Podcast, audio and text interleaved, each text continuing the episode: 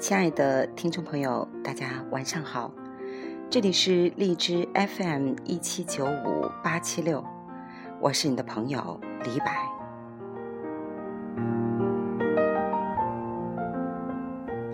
今天想和大家分享来自新校长联盟的一篇分享，作者的名字不详，他主要想给大家表达的是，不要瞎掺和。给孩子减负这件事儿，是一段很残忍但又很诚恳的忠告。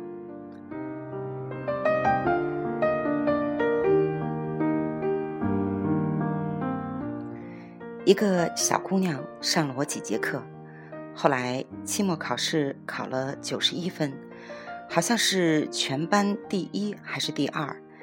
她爸爸很高兴，给我连夜打电话。还拍了很多开家长会的照片给我。这小姑娘的爸爸是某个公司的老总，出入带着司机，寒暑假必然要把女儿送出国一次。她现在才十四岁，已经去了二十多个国家。这样的学生在重点中学里还有很多。这小姑娘所在的中学是这里的重点中学，上课时间排得满满的。星期六、星期天也必须送去私教那里去继续补习。就拿国庆七天来说，他没有一天不在外面补习功课的。私教要是教的没成效，他爸爸会立刻换老师。他的爸爸人脉广，随便可以找到不同学校、不同学科最好的老师，给他的女儿上私教。要知道，很多老师并不乐意当私教，家长没点面子还真请不动。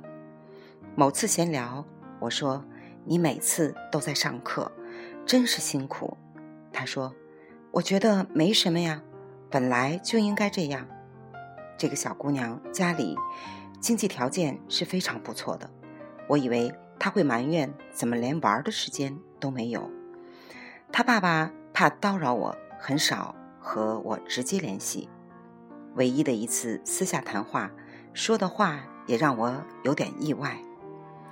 我女儿天资平平，我不指望她能出类拔萃，只希望她能跟得上大部队，不要掉队。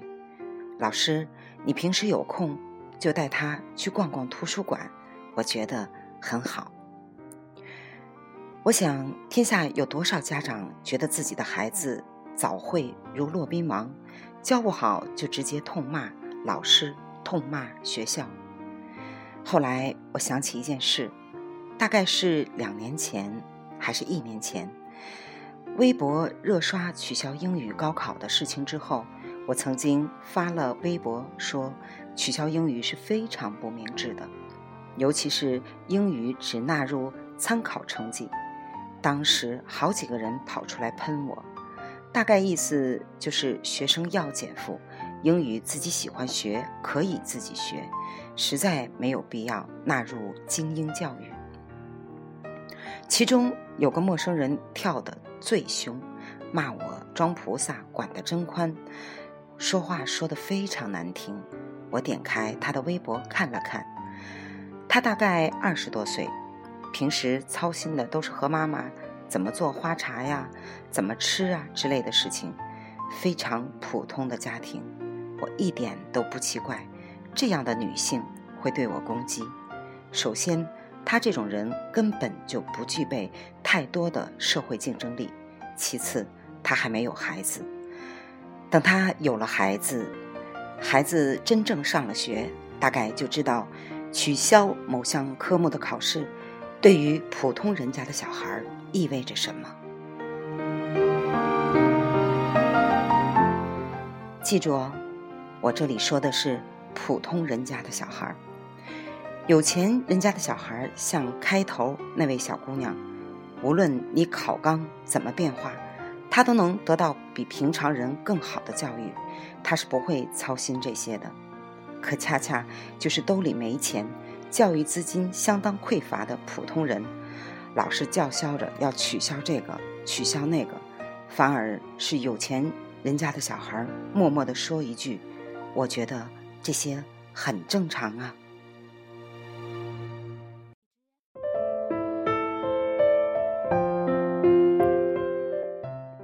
作为初等教育，减负之前学的学科内容和强度，我觉得正常人都可以接受。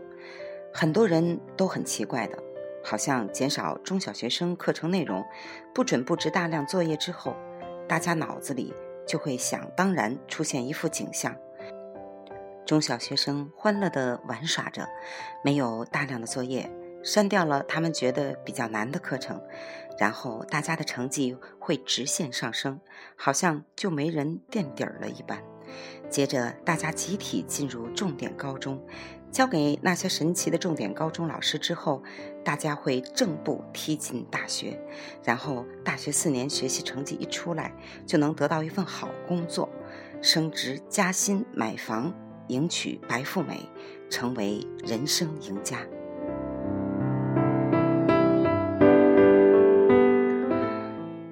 这些人的思维总是很奇怪的，我真的很纳闷儿，他们怎么把减负、不做作业的后果直接和创造力上升、素质提高画上等号的？到底二者之间存在因果关系吗？我还，我给还没有孩子的各位。还有从来不接受初等教育战线，只是在微博跟着大家大流高喊素质教育的各位，描述一下现在减负之后的实际情况吧。小学四点多就放学了，老师不允许学生在学校逗留一分钟，放学了必须走。每到放学时间。家长就必须人山人海的站在学校外面。现在谁放心自己家的孩子一个人回家？小姑娘这类的家长，家长会派司机来接。那些家里没养司机的家长，麻烦你准时过来。一二年级四点半放学，你下班了没有？你没下班是吧？那就让爷爷奶奶来接。如果你要求。那让孩子在学校多待一会儿，我下班再去接。对不起，老师已经下班了。减负嘛，学生下班，老师也一块下班啊。你留在学校，万一出事儿了，学校怎么扛得起？你是不是到时候要去学校拉横幅，要学校赔钱了？对不起，赶紧带走，赶紧的。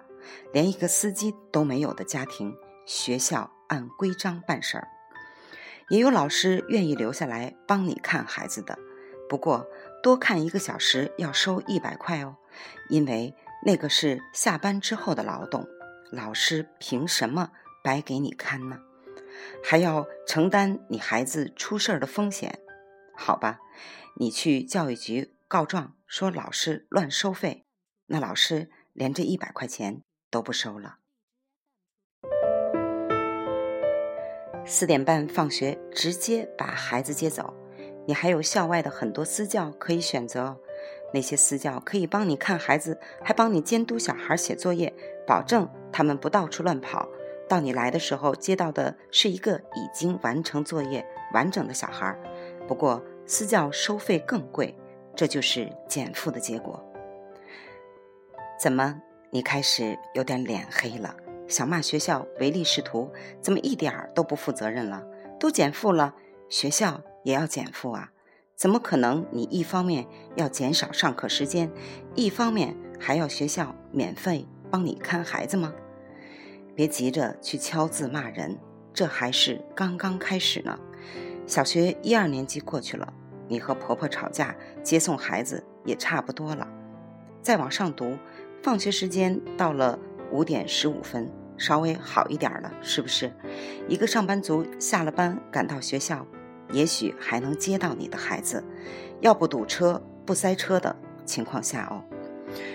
小学初级阶段，小孩的成绩不会特别的显示出来，只能看见 A、B、C 而已嘛。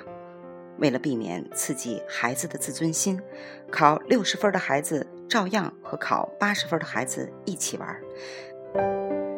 该上课插嘴的还插嘴，该不写作业的还不写作业。到了五六年级，小姑娘家长开始送孩子去学英语了。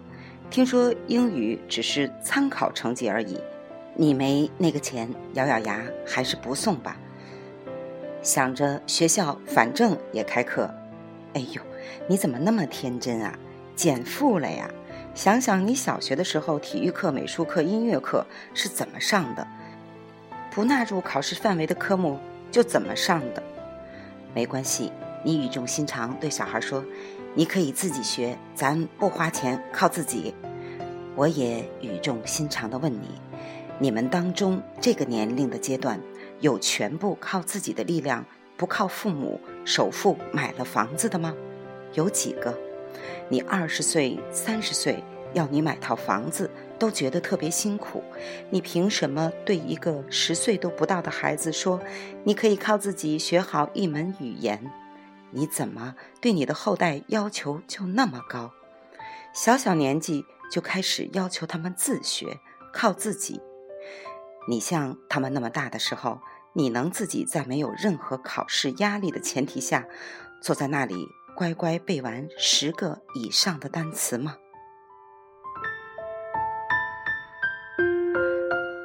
接着，你到了初中，你突然发现为什么自己的小孩评不上三好学生，为什么他考试总是抓不住重点？当然了，因为班主任在外面开小班啊。虽然明令说公立学校老师不准在外面开小班，但是照样有很多老师在开。班主任补课，你敢不去？不好意思，班主任不喜欢你，不给你三好学生。你去告班主任，你就去告试试。以后你小孩的老师对你唯恐避之而不及，微妙的氛围留给你小孩自己去体会。你可以敲键盘、写告发信、骂师德沦丧，你祈求一个对你来讲公平的世界。你的诉求能不能得到解决？班主任不补课是否能改变现状？我再说一个现状。我知道将来也许有措施能够解决这些。现在不是已经给在线老师一小时赚两万，但均摊下来每个孩子才花。不到十块钱教学的软件了吗？但是你确定你要让你小孩等在原地，等到互联网解决所有教育问题的那一天，而什么都不做吗？你的孩子耽误得起吗？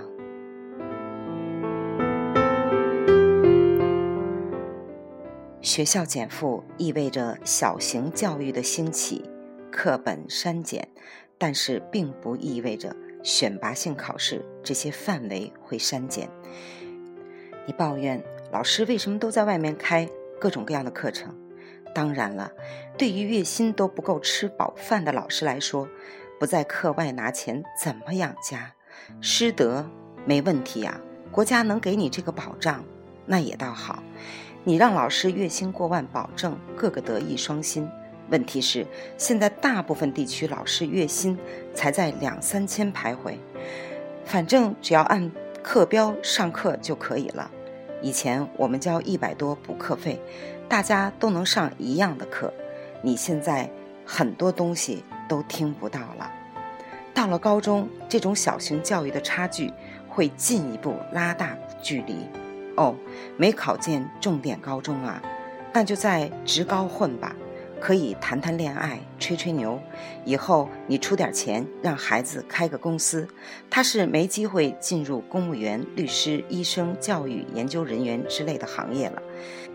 别跟我说你没钱给孩子开公司，要孩子白手起家成为青年才俊。到了高中学校，你会发现自己家的孩子学什么可能都比别人学的吃力一点儿，因为小姑娘这样的学生。初中就人告诉她，生产力决定生产关系。以后做这题，记得找根本原因，要从经济方面来切入。你家孩子会有人告诉他这些吗？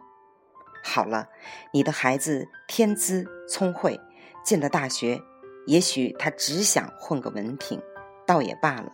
如果他想进体制，那不好意思，你之前就该好好。掌握应试的能力，因为现在大大小小的资格考试，全部都是和应试能力有关。有些人就可以书没背完就可以考进，有些人书都翻烂了，就是考不进去，不是一直叫减负吗？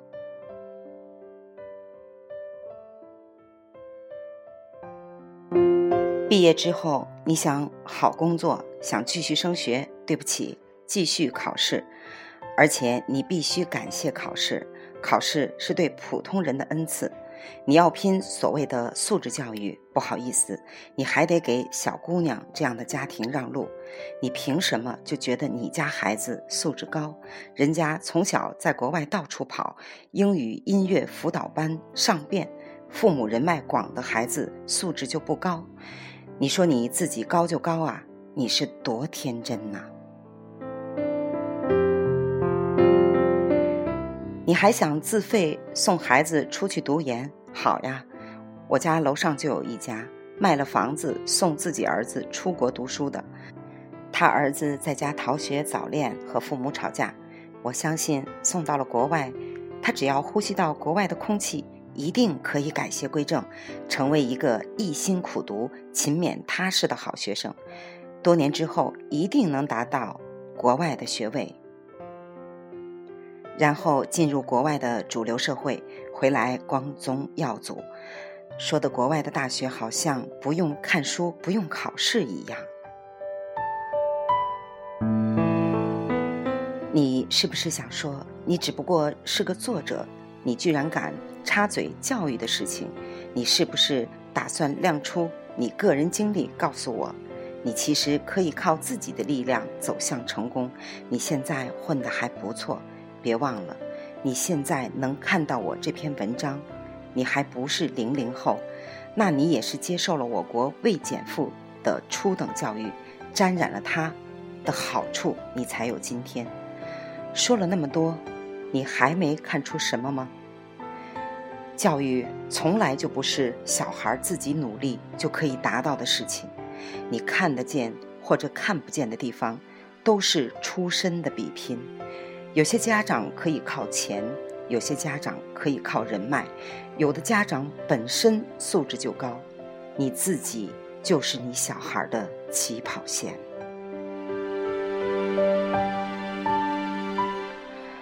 大家都必须感谢考试，不管形形色色的学生背后有什么样的东西支持，至少考试这条线是公平的，大家做的题目都是一样的。在来到这条线之前，当学生还是有机会努力的。至于那些天天嚷嚷着要改革、要减负、埋怨学校布置太多作业的人，你问问你们自己。能够投给教育这块的财力和能力到底是多少？你们是不是觉得只要减负，你们必然是利益的享用者？你们知不知道，现在初等教育面临的实际问题是什么？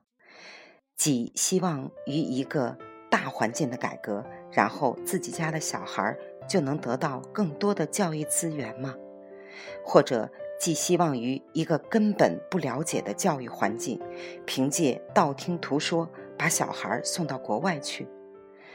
所以我叹气地说：“很多学生建议你们少跟着起哄，爸爸妈妈们，学生自己本人要更多的把注意力放在自己的身上，因为我们都不知道教育资源将来分配会有什么变化。但是你们的时间。”却是在一直流逝的。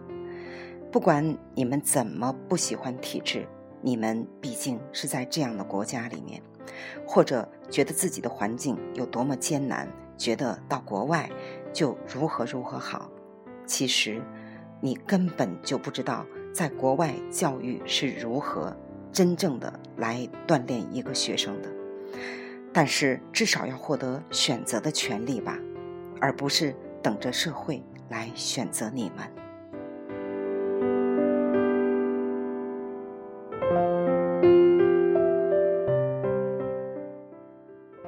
这个文章读到这里的时候，我感觉就像被当头棒喝了一样。我真的也属于那种懵懂无知的孩子的家长，尤其孩子在上了中学以后，天哪！我觉得他的作业对我来讲，包括对孩子来讲，曾经有那么一段的时间，我们极度的不适应。我已经完全不知道孩子未来要怎么样。看着他自己的孩子学习晚上做作业做到很晚，心疼的不得了。甚至老师在学校教育你的孩子，因为他犯错处罚他，我还跟老师在各种各样的探讨啊、对抗啊等等。然后我跟老师在认真检讨，我说我真的没有当过一个。初中生的孩子的妈妈，我一点经验都没有，拜托你连我的儿子一起教育了吧。而且我真的也在想，孩子在未来如何如何。但是这段时间，我在不停的在看一些关于教育方面的家长、老师的分享，我真的觉得，孩子必须要好好的面对现在的学习生活。必须要认真的进行时间的分配，自己去重视好时间。所以在前两天，我跟孩子有了一番这样的谈话。我说：“儿子，现在让你学习，让你分配时间，爸爸妈妈不再使劲的催促你，因为你渐渐大了，会懂事儿。我只让你做一个选择题，你是想在未来。”赢取你的自由，但是如果你连学都没有上好，你在未来会像很多人一样被选择，被生活、被温饱的问题赶着你去生活、去工作、去加班，你根本不可能有玩的时间，你根本就必须被生活压迫的去赚钱，满足自己的温饱。这个时候。你想要自由，根本就没有。你现在学习是为了将来，你能够完成最起码的经济上的打底，然后你有一天可以自由的去选择。不，我不要做这个，我不要做那个。